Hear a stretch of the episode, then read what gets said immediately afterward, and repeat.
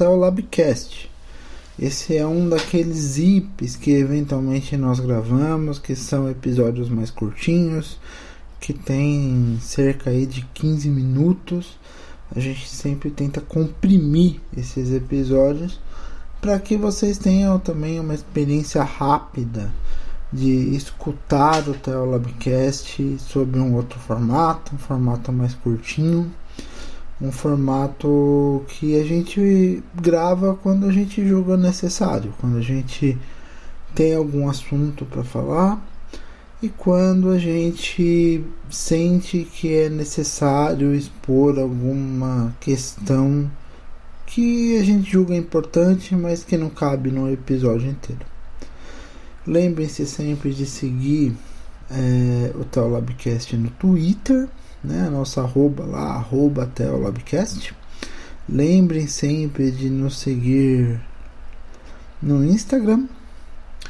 Nós também publicamos todos os nossos episódios no Spotify e em todos os agregadores de podcast. Estamos no Facebook, ao menos por enquanto. E bem, temos o nosso e-mail de contato que é o teolabcast.gmail.com além, é claro, do nosso grupo no Telegram. Então, nós estamos em todas essas mídias, tá? Hoje eu queria falar com vocês sobre um tema que é muito importante, que é o cuidado com o planeta à luz da Bíblia.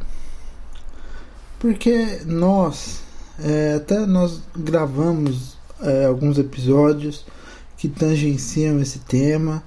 O mais célebre deles, com certeza, é o nosso episódio número 5, em que nós falamos com a Samantha sobre a temática das mudanças climáticas, do aquecimento global e e dessa coisa, né, da gente achar que toda geração, especialmente dentro da igreja, acha que vai ser a última.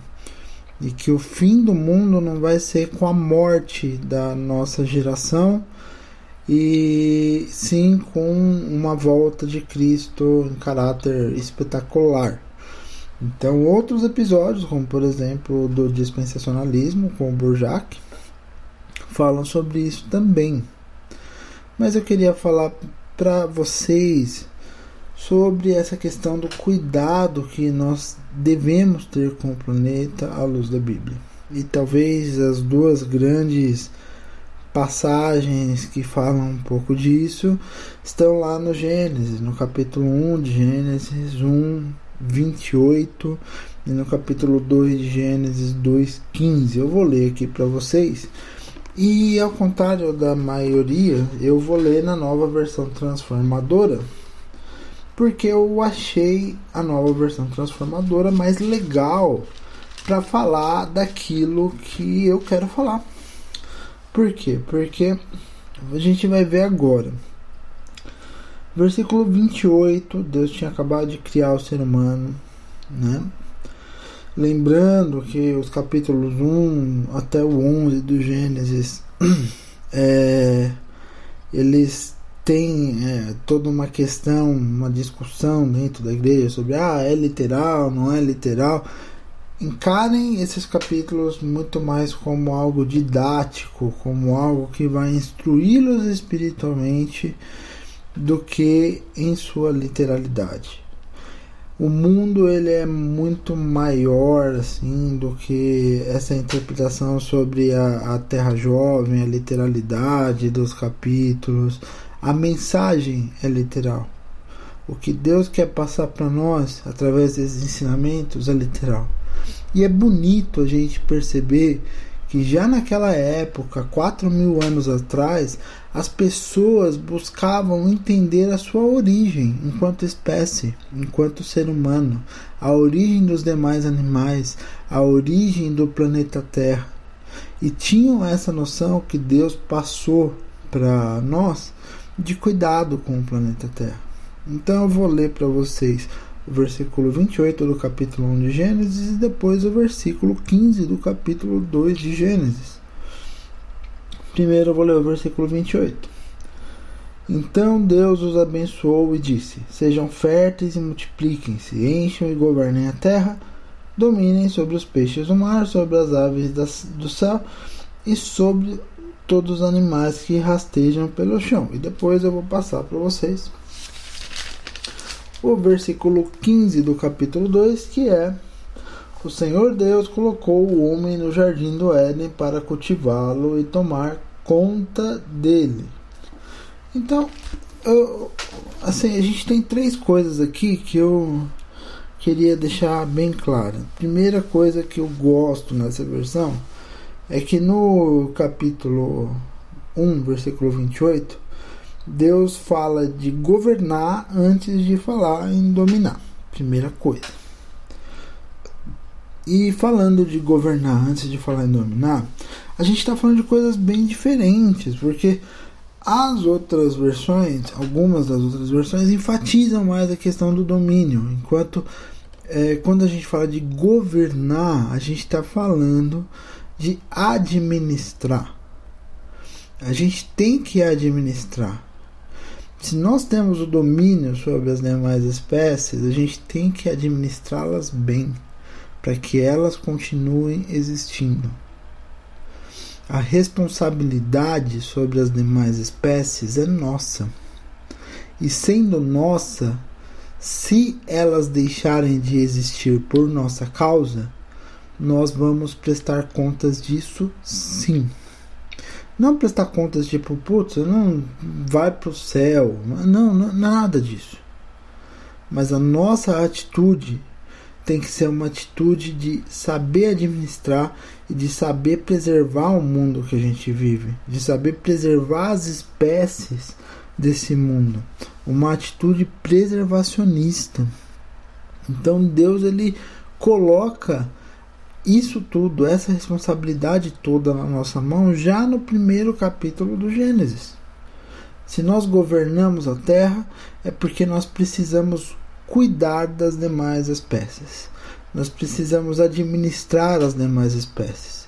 E nós precisamos ficar tristes quando, por exemplo, acontece o, o, o que aconteceu com a espécie, se não me engano, do rinoceronte branco do leste africano, não, norte. Enfim, um dos rinocerontes brancos africanos que foram extintos ou declarados extintos no ano passado, só A gente tem que ficar triste. Por quê? Porque esse são símbolos e esses símbolos devem ser preservados, respeitados e cuidados, governados, administrados adequadamente. E já que eu falei de cuidado, no capítulo 2 a gente tem lá duas ordens muito legais e muito específicas também que são mais claras. Né? E é por isso que eu também gosto da nova versão internacional, nova versão transformadora, perdão, em relação a esse tema. Que o Senhor Deus colocou o homem no jardim do Éden para cultivá-lo e tomar conta dele. Cultivar e tomar conta significa, de novo, a noção de que nós somos aqueles que têm que cuidar do mundo. A responsabilidade pelo cuidado com o mundo é nossa. E nós estamos falhando como humanidade nessa responsabilidade. E nós não estamos falhando como humanidade porque nós somos melhores ou piores que os nossos pais, mas porque nós estamos pensando no nosso benefício individual antes de pensarmos na, no coletivo.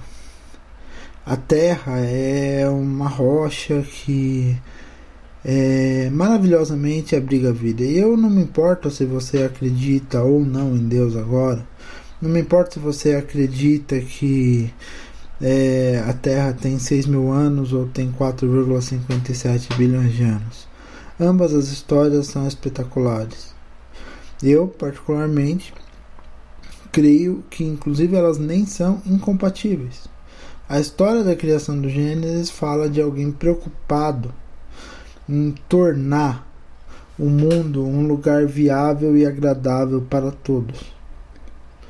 E a Terra é exatamente isso. ela demorou 4,5 bilhões de anos para se tornar um lugar extremamente agradável, um lugar extremamente atrativo para a vida, um lugar em que a vida se prolifera em todos os lugares. A vida se prolifera no fundo dos oceanos, a vida se prolifera embaixo da terra, a vida se prolifera nos polos, na criosfera, a vida se prolifera na atmosfera e cada nuvem tem bactérias que permite que essas é, nuvens se transformem em chuva e assim completem o ciclo da água.